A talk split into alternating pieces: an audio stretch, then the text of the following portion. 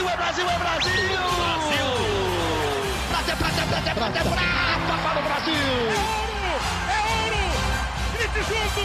Medalha de ouro para o Brasil nos Jogos Olímpicos! Rumo ao pódio! Saudações olímpicas! Este é o Rumo ao Pódio, o podcast de esportes olímpicos da Globo. Eu não sou o Marcel Merguizo, mas estou aqui ao lado de Guilherme Costa nos estúdios da TV Globo e quero dizer para você que está nos ouvindo que é um prazer imenso estar apresentando este podcast. Talvez você me conheça de alguns outros podcasts da casa ou então da edição deste podcast aqui do Rumo ao Pódio.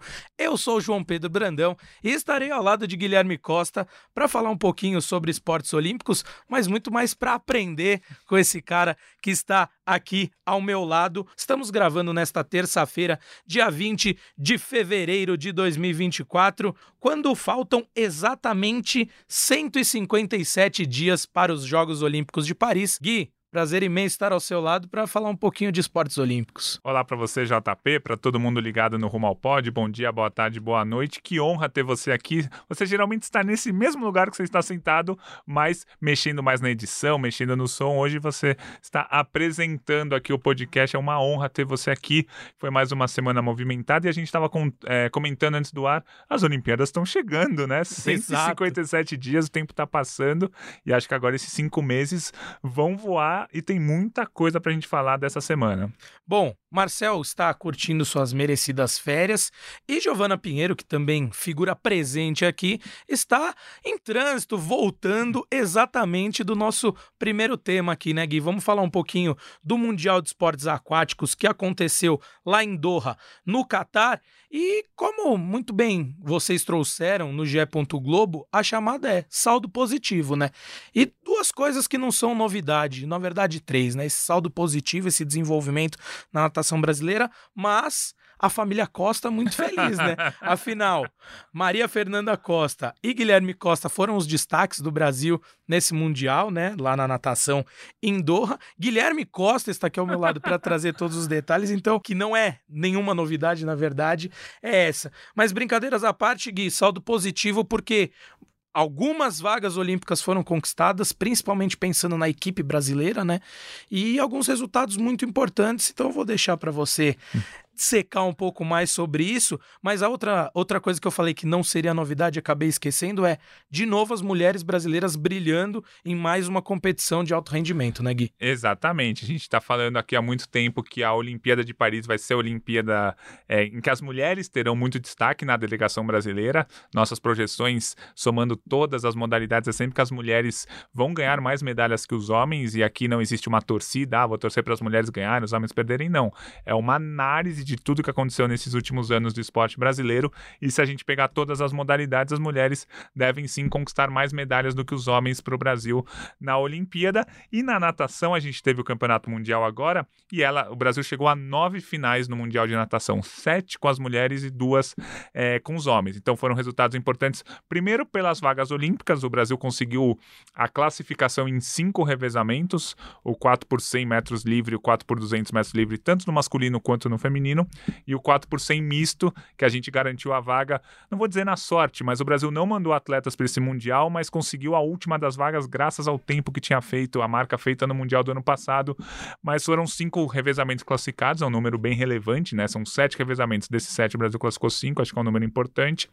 E a Maria Fernanda Costa, que não é minha parente e nem parente do Guilherme Costa, nadador, mas foi o grande destaque, ela é, foi quarta colocada nos 400, quinta nos 200, fez parte do revezamento 4x200 que foi quarta colocada em todas essas provas, ela bateu o recorde sul-americano, ou seja, ela fez a melhor marca da história do continente na final dos 200, na final dos 400 e ajudou o Brasil a bater o recorde sul-americano no 4 por 200.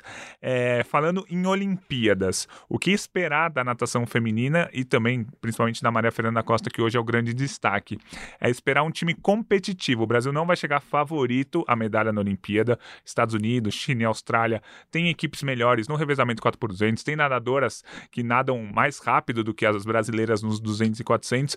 O que, o que, que vai acontecer na Olimpíada? O que, que é, é a expectativa que aconteça? Que as brasileiras peguem finais nos revezamentos, nessas provas individuais, e que se a medalha vier vai ser uma grata surpresa. Não é algo impossível, mas é algo improvável.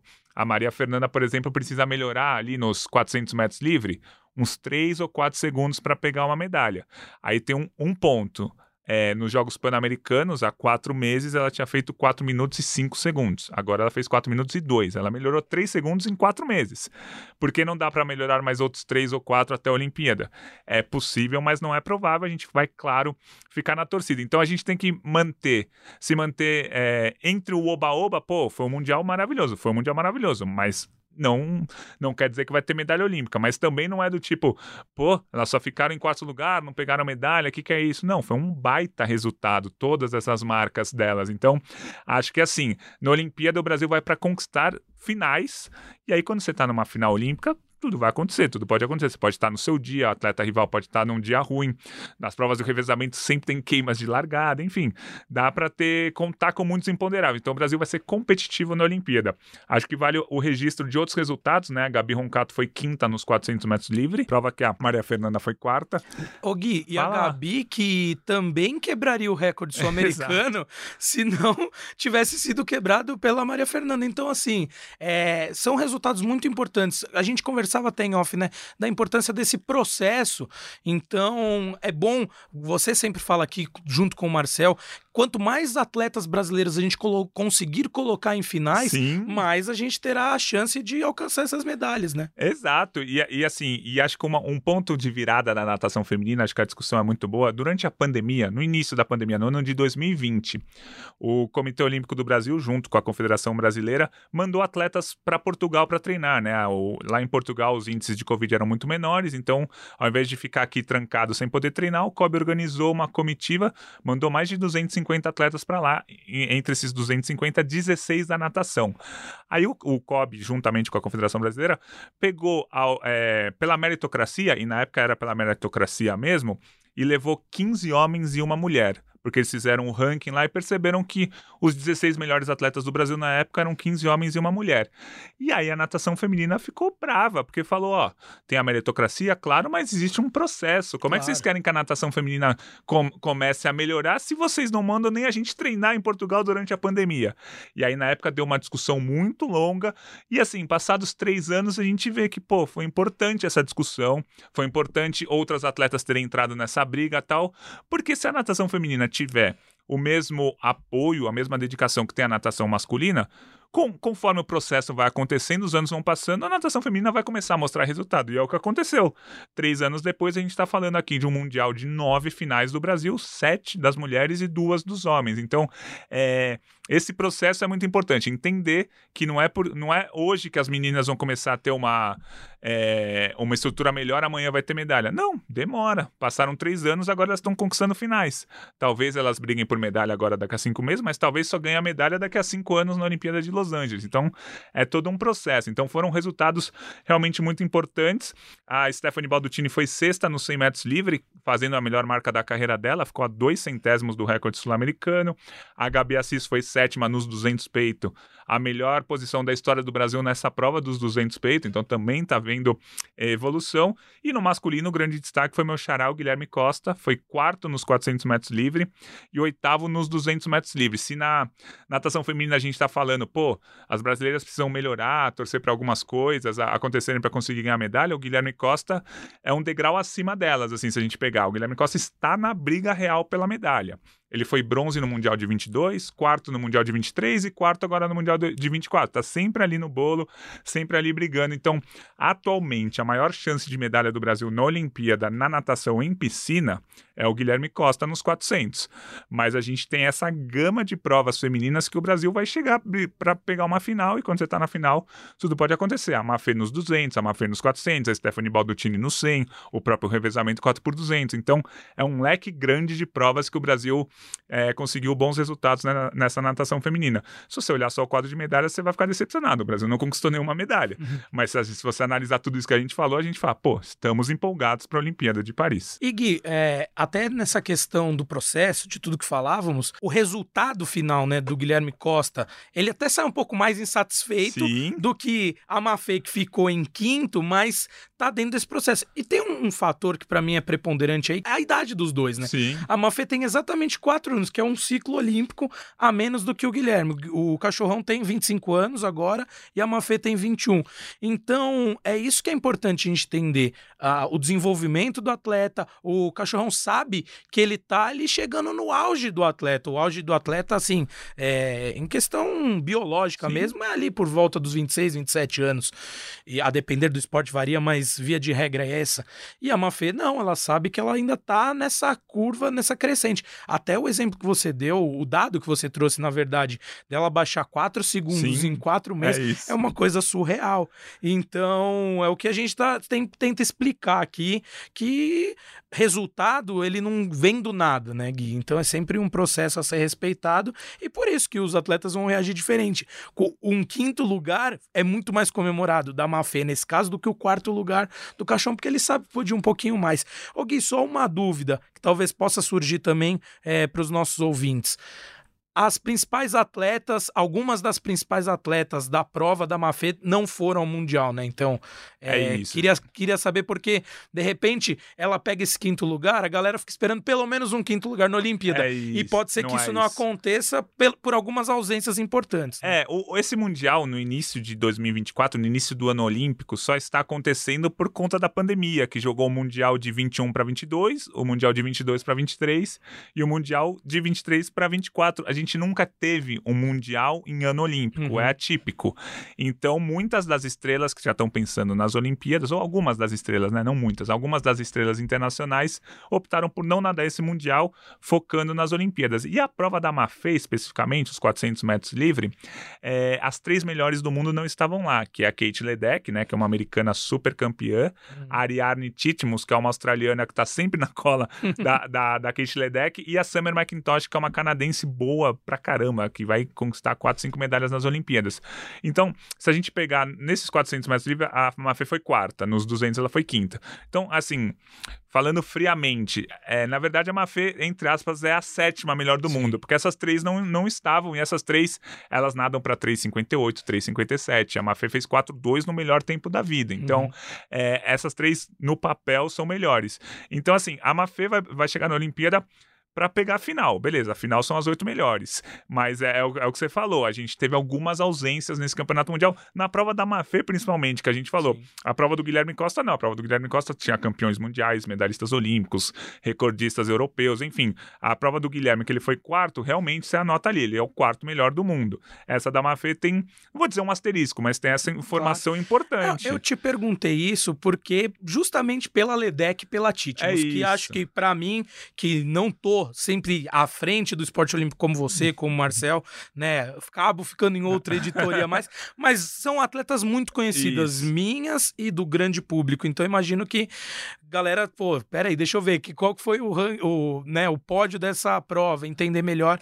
Então, mas acho que ficou, ficou bem claro. E é isso. O importante é, sempre é pensar nessa vaga na final. Dentro desse processo que Sim. conversávamos e conversamos ainda, é o importante. Você tá numa final olímpica, para mim, já, é, É já é o top do top, né, Gui? E aí, você chegando numa final olímpica, você tem que aproveitar uma oportunidade que possam te dar. Então, é uma atleta que não tá num bom dia, é você fazer a melhor marca da sua vida. Acho que a, entre aspas, a lei da natação é essa. Você chega na final do campeonato e faz a melhor marca da sua vida, que foi o que a Gabi fez, foi o que a Uhum. Stephanie fez, foi o que a, a, a Mafê é, fez nesse Mundial.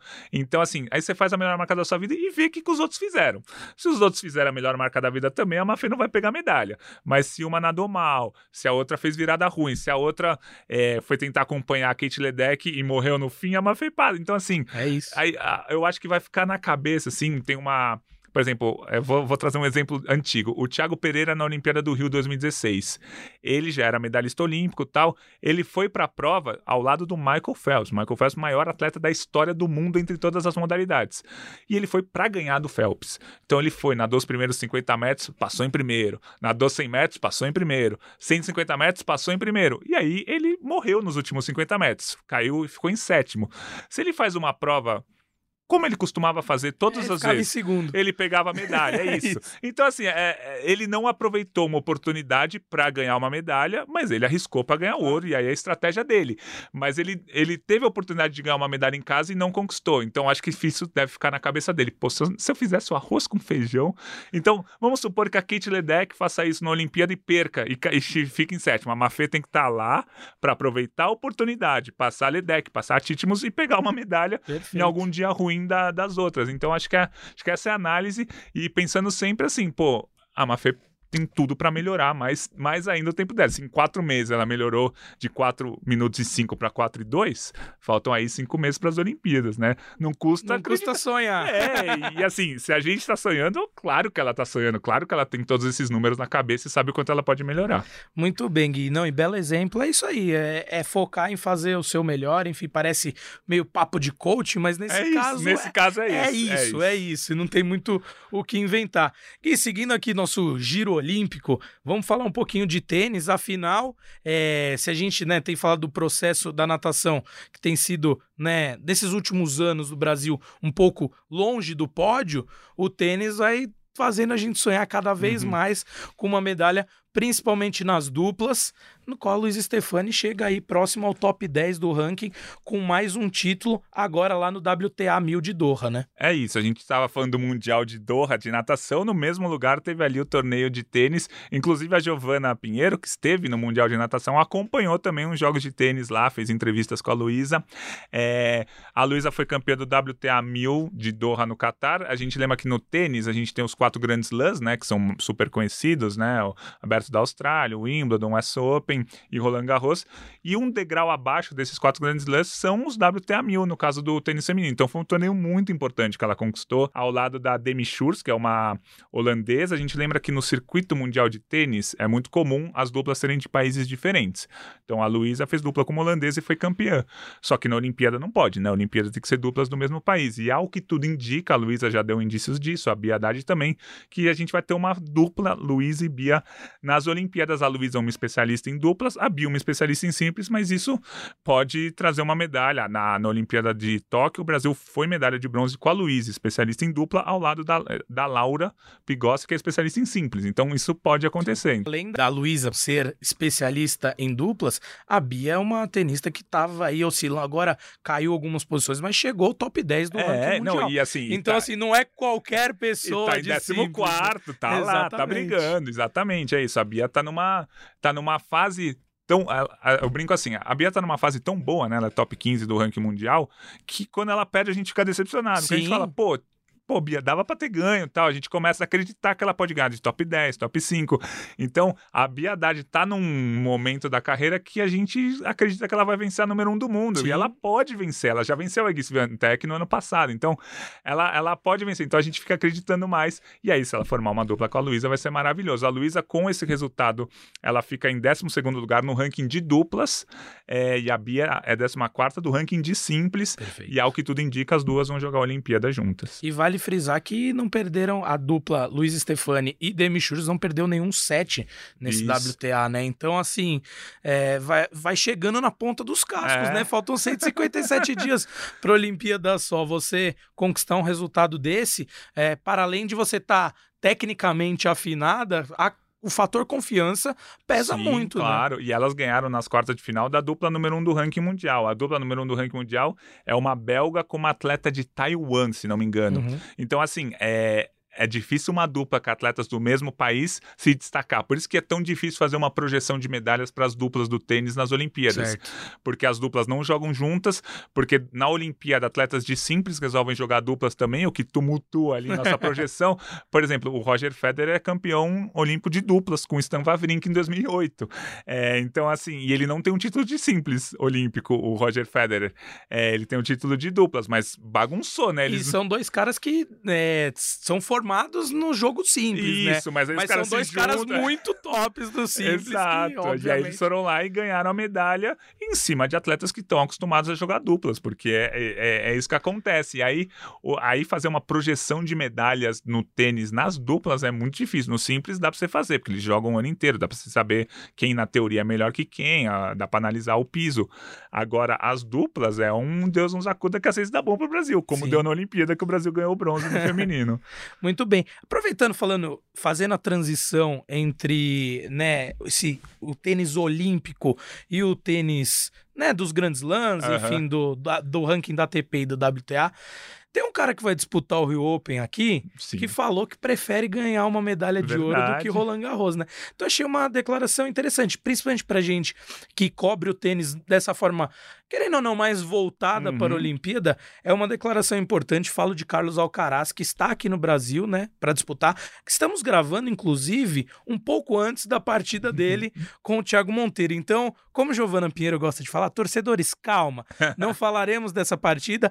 O Gui e não sei se o Marcel já volta na semana que vem, ainda não. Marcel acho que já volta semana que vem. Guilherme Costa e Marcel Merguizo tratarão desta partida com certeza na semana que vem, mas só para passar um pouco, né, sobre o que tem sido o Rio Open, os brasileiros caíram as duplas já nesta primeira fase, mas no simples o Thiago Wilde conquist- con- conseguiu conquistar a vaga para a segunda rodada e salvou um pouco ali é, de um dia que seria ruim, né, para os brasileiros que acabaram eliminados, né? Ele que venceu o chileno Alejandro Tabijo, né? Então, ele que é número 82 do ranking, o chileno era número 52, é uma vitória importante, mas claro que o jogo do- dessa primeira rodada aqui tem esse clamor, é o Thiago Monteiro disputando essa partida contra o Alcaraz. Vai lembrar, né, que em 2021, Gui, o Thiago Monteiro venceu o Carlos Alcaraz, então É, sempre há verdade. essa tem esse clima de revanche pro espanhol, ele né, deixou isso nas entrelinhas,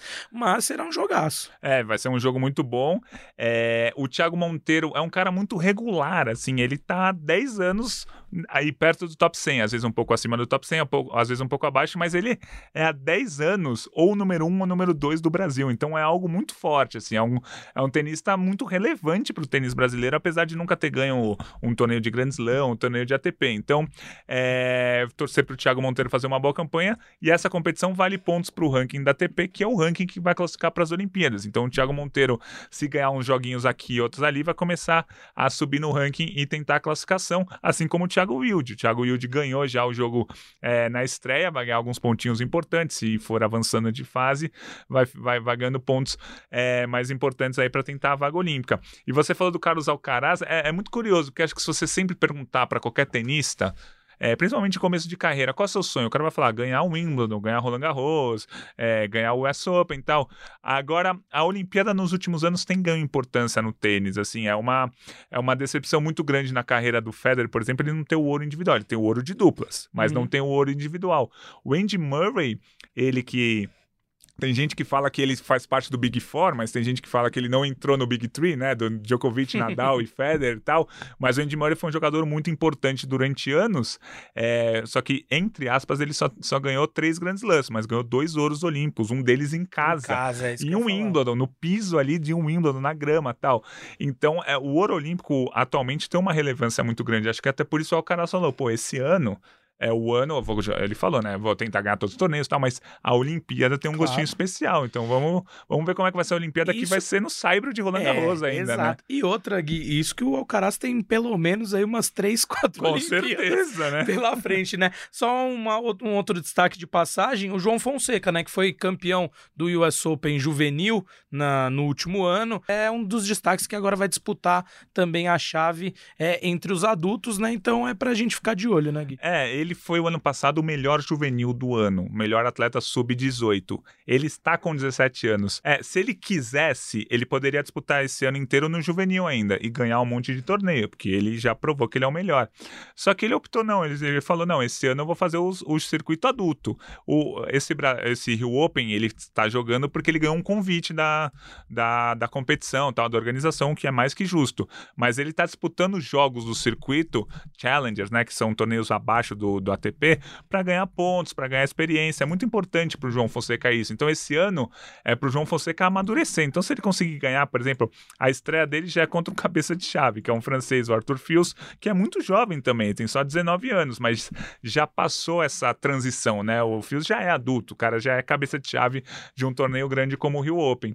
O João Fonseca, acho que esse 2024 vai ser muito importante para ele ganhar cancha mesmo. Ele vai, vai perder jogos? Vai perder jogos, mas assim, aprender a jogar nos adultos, acho que isso é muito importante. Acho que o ranking dele esse ano não vai ser tão importante se ele vai terminar o ano em 300, 400 ou 500, mas se a gente vê que ele tá jogando bem, jogando torneios importantes, ganhando alguns jogos, perdendo outros, acho que já é para ele ganhar cancha para ano que vem, no outro ano, aí sim a gente começa a analisar, pô, será que ele vai avançar de fase em Roland Garros? Será que ele vai ser top 100, top 50?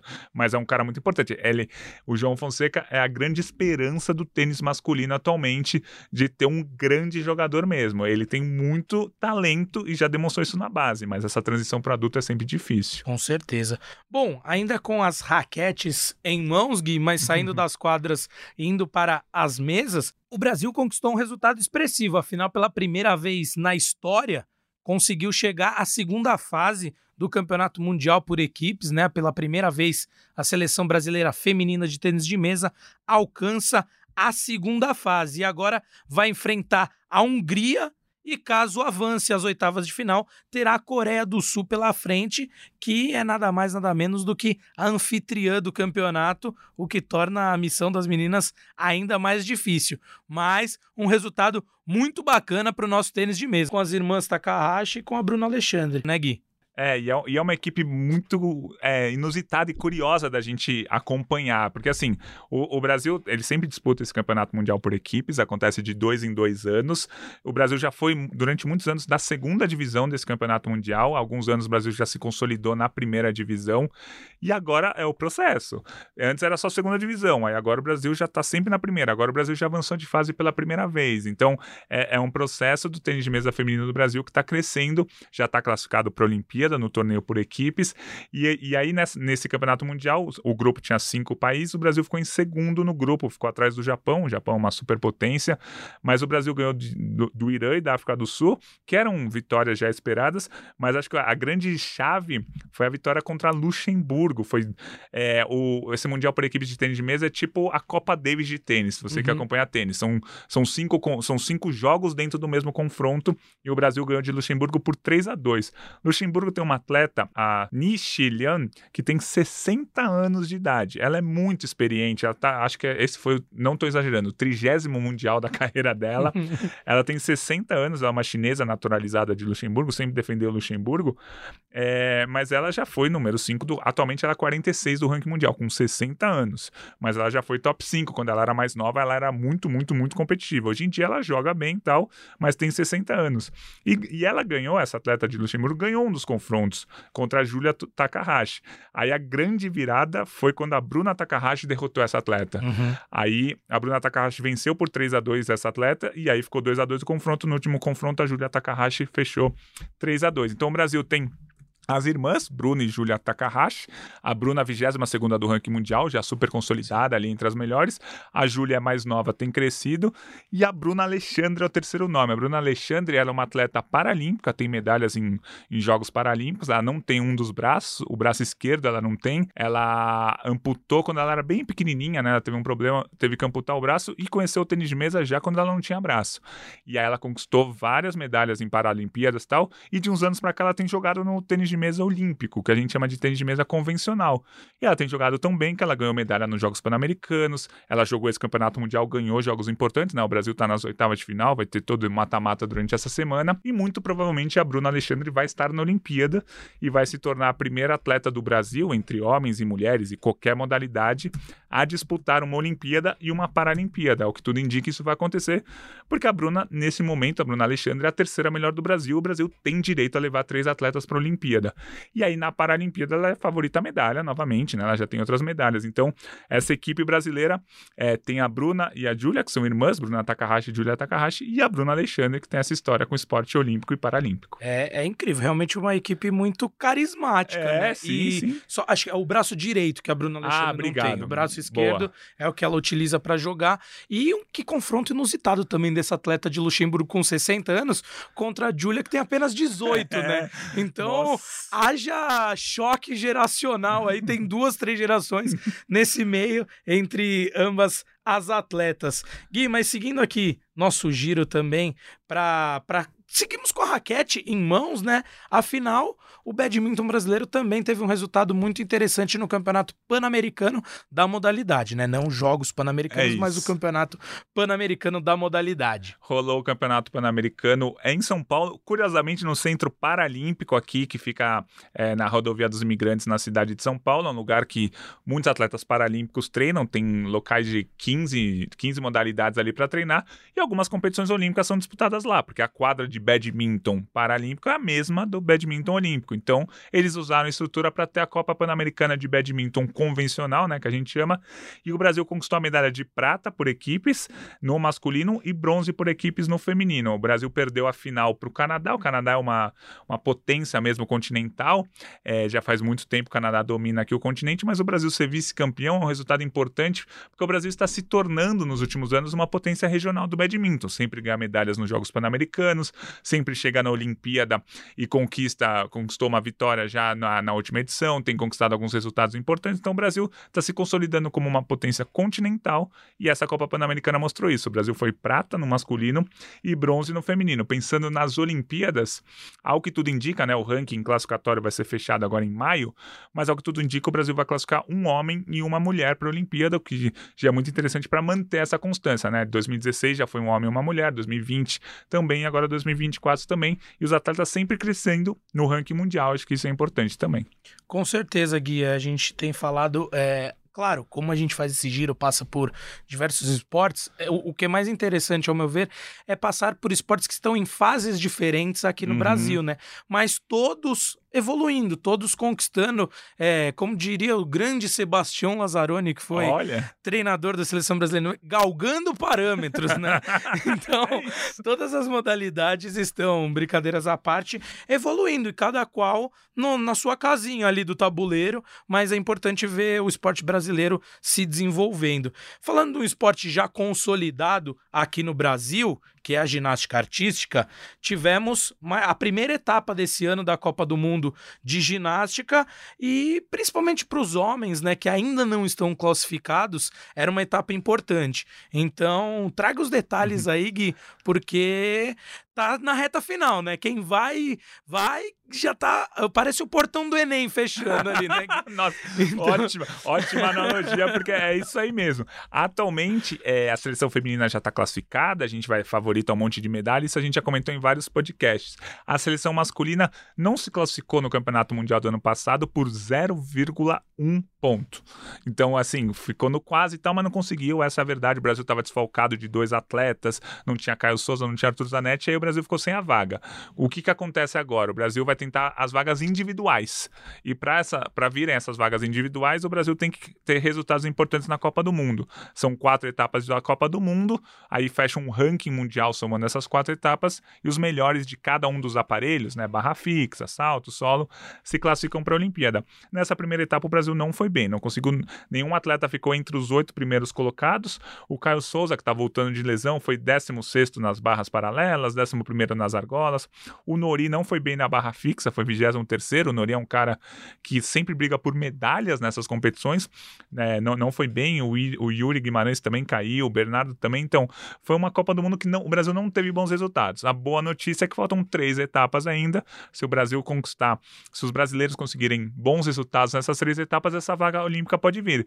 Mas essa primeira etapa não foi boa, não, e os atletas sabem disso, né? A gente, Sim. quando critica aqui, os atletas que acompanham, que estavam lá, eles sabem que eles não foram bem, né? Então acho que a, a gente tem três, é, três etapas de Copa do Mundo aí, no, nas próximas seis semanas a gente já vai saber quem são, quem serão os classificados, torcer para o Brasil pegar, pegar essa, essa vaga individual aí, porque a vaga por equipes do ano passado, nossa, isso a gente fica lamentando até hoje, porque o Brasil tava sem. Inacreditável, né? O Brasil perdeu por 0,1 a vaga olímpica e não tinha o Arthur Zanetti e o Caio Souza que estavam machucados. Se tivessem os dois lá, o Brasil conseguiria a vaga até com, com sobras, mas não veio a vaga, os atletas estavam machucados e agora tem que ficar batalhando por essas vagas individuais. Se a gente falou, né, na natação, torcer para que os melhores estejam num dia ruim e tal, esse é um bom exemplo que aconteceu, infelizmente, É com isso. o Brasil, mas é isso, de dois atletas importantes estarem lesionados e por um, literalmente um décimo É ali, é, o Brasil não conseguia a vaga. Acho que é importante a gente ver o Caio retornando, Uhum. né, às competições dessa primeira etapa que foi disputada lá no Egito, lá na cidade do Cairo.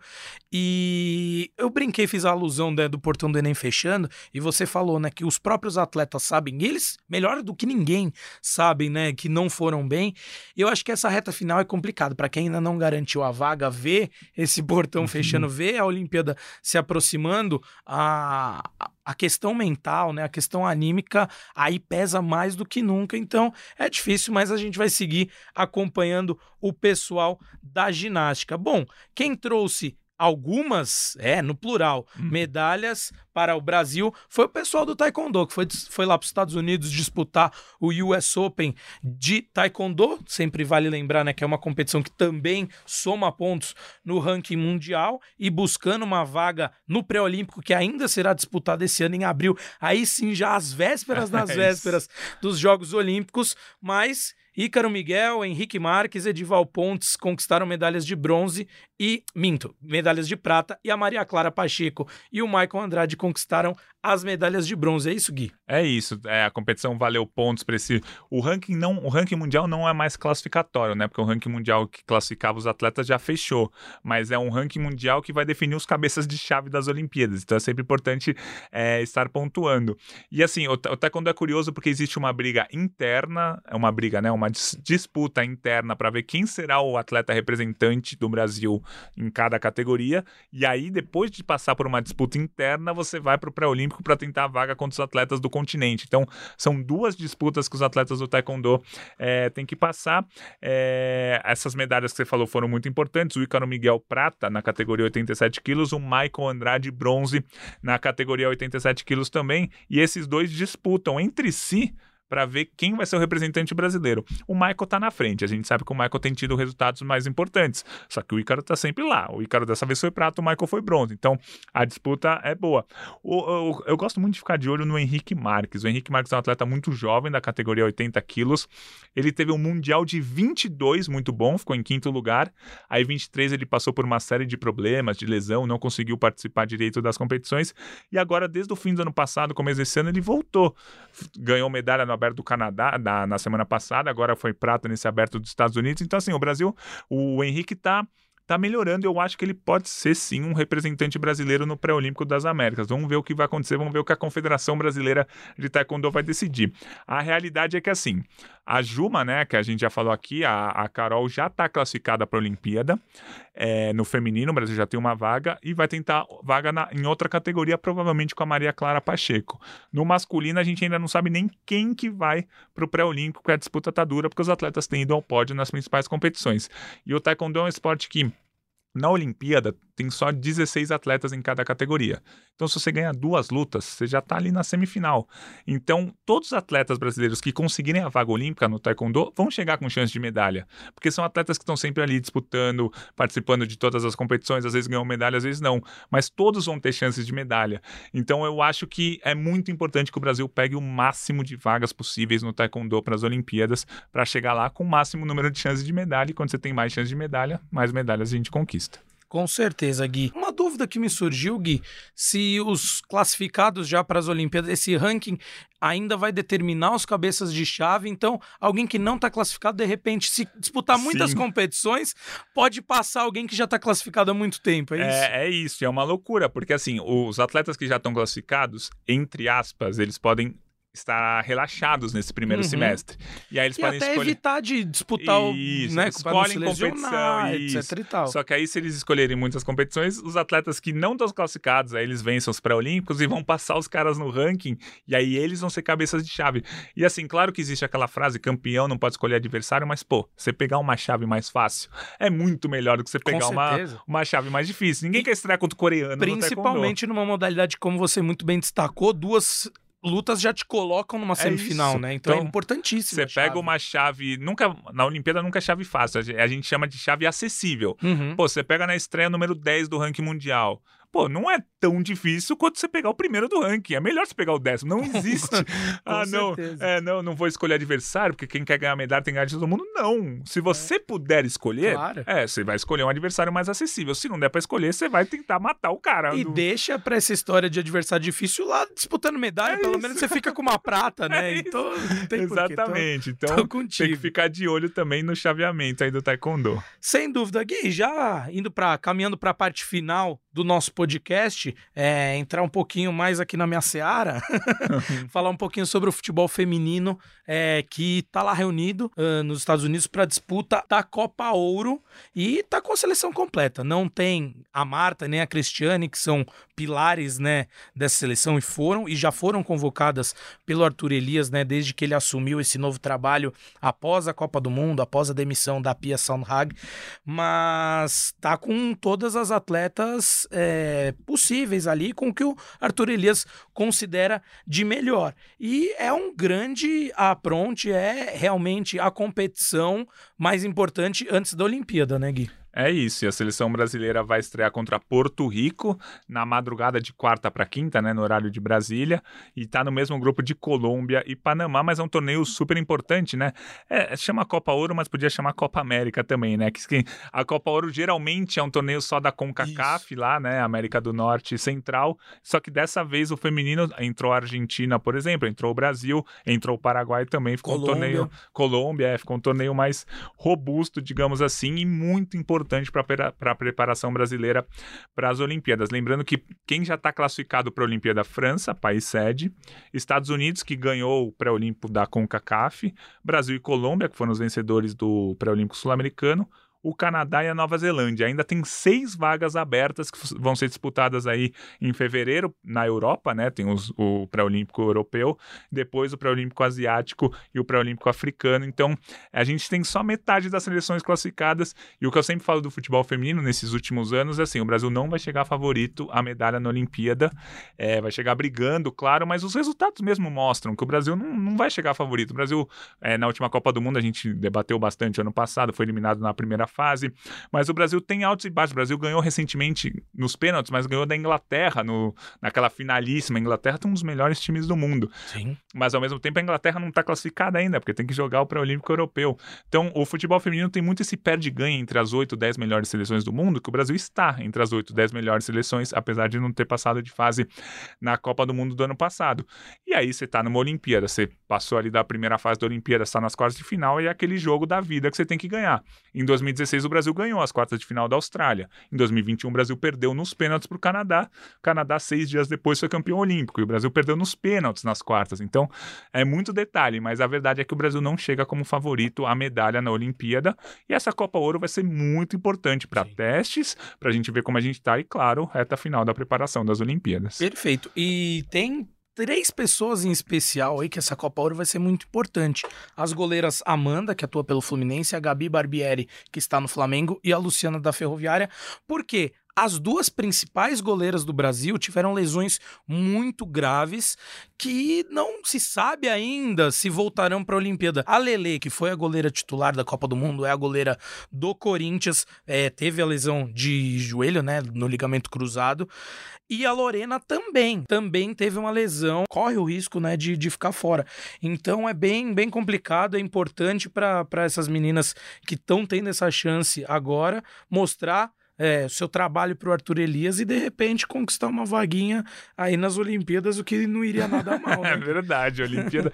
e a goleira é uma posição de, que traz tanta segurança para o time, né? É tão importante e é uma pena a gente estar tá com as nossas duas principais goleiras lesionadas e essa dúvida como é que vai ser com relação à Olimpíada. Então a gente vai acompanhar de perto a Copa Ouro, ver os resultados, ver os jogos. Acho que mais importante que os resultados é como que o Brasil está jogando, como é, se, o, se, o, Arthur Elias já está dando a, a, sua cara para o time, né? O Arthur Elias já dirigiu o Brasil em alguns jogos no fim do ano passado, então eu acho que vai ser muito importante, porque é, é, é muito curioso o futebol feminino, que ainda é, há muita discu discussão, entre aspas, né, no meio do, do, futebol feminino, que é o que é mais importante, a Copa do Mundo ou a Olimpíada. E eu acho que a gente está começando a ver que talvez a Copa do Mundo seja mais importante que a Olimpíada, tanto que o, o ciclo da Pia se encerrou Sim. depois da Copa do Mundo mundo. A Olimpíada é um ano depois, paciência, começou um novo ciclo. A Olimpíada está no começo desse ciclo novo, mas é, então o Arthur Elias tem pouco tempo para a Olimpíada, mas tem um bom tempo para preparar o time lá para a Copa do Mundo de 2027. Então vamos ver como é que vai ser essa Copa Ouro e como vai ser o Brasil na Olimpíada, com o mundo do futebol feminino cada vez mais convicto que Copa do Mundo, no caso do futebol feminino, é maior do que a Olimpíada. Boa, Gui, com certeza. E um recadinho final aí pra galera que gosta de basquete também. Na próxima sexta-feira, dia 23 de fevereiro, se você que está nos ouvindo é de São Paulo, aí fica o convite ainda mais, porque teremos Brasil e Paraguai no ginásio Vlamir Marques, o ginásio do Parque São Jorge, também conhecido, né? Então fica o convite aí, o jogaço, são eliminatórias para a Cup, né? Então, jogo importante, jogo valendo, não é um amistoso. E dia 23 de fevereiro, às 19 horas no ginásio Vlamir Marques, seleção brasileira também com muitos seus talentos e o principal deles, Iago Matheus, que está jogando uma barbaridade lá na Sérvia. Ginásio lotado já vimos que também não é, é problema é para ele. Então fica o convite aí para você que está nos ouvindo, você torcedor, você torcedora, brasileiro e brasileira. Não deixe de curtir, não. O ingresso está acessível, é... tem ingressos ainda à venda, enfim bem legal essa oportunidade de ver a seleção brasileira, seleção masculina de basquete. Gui, Quero agradecer já de antemão, um prazer estar aqui ao seu lado, gravando, falando de esportes olímpicos com o melhor de que todos, é Guilherme Costa. E agradeço você também que está aí do outro lado do fone, do carro, da caixinha de som, seja lá o que for, pela oportunidade de dar esse espaço para João Pedro Brandão, que está sempre né, nos créditos finais ali do Marcel. Mas foi um prazer estar aqui ao seu lado falando também à frente do microfone. Tem algo que eu esqueci que você queira falar, Gui? Esquecemos de alguma coisa relevante nessa Semana Olímpica Brasileira? Imagina, tudo falado, tudo resumido aqui no podcast. E que prazer fazer esse rumo ao pódio ao seu lado, JP. Nos vemos outras vezes, com certeza, porque toda terça você está aqui com a gente gravando e muitas vezes ajudando a gente. Porque às vezes a gente está no ar aqui, a gente fala, ah, ou sei lá, outro dia, o Rodrigo Pessoa, que tem acho que 50 anos, aí ele fala, tem 50 anos sim. Então você está sempre ali ajudando a gente, JP. Muito bom ter você aqui. É, e sempre um um prazer. Bom, agradecemos também a gerência de André Amaral, rumo ao pódio está sempre às terças-feiras no seu feed, nos seus agregadores preferidos. Então faz um favorzinho pra gente, você que curte o Rumo ao Pódio, compartilha com seus amigos, com suas amigas, para que todos fiquem muito bem informados sobre os esportes olímpicos brasileiros e assim também ajuda a divulgar o nosso trabalho. Um abraço, um beijo no coração de todos e todas. Tchau, tchau.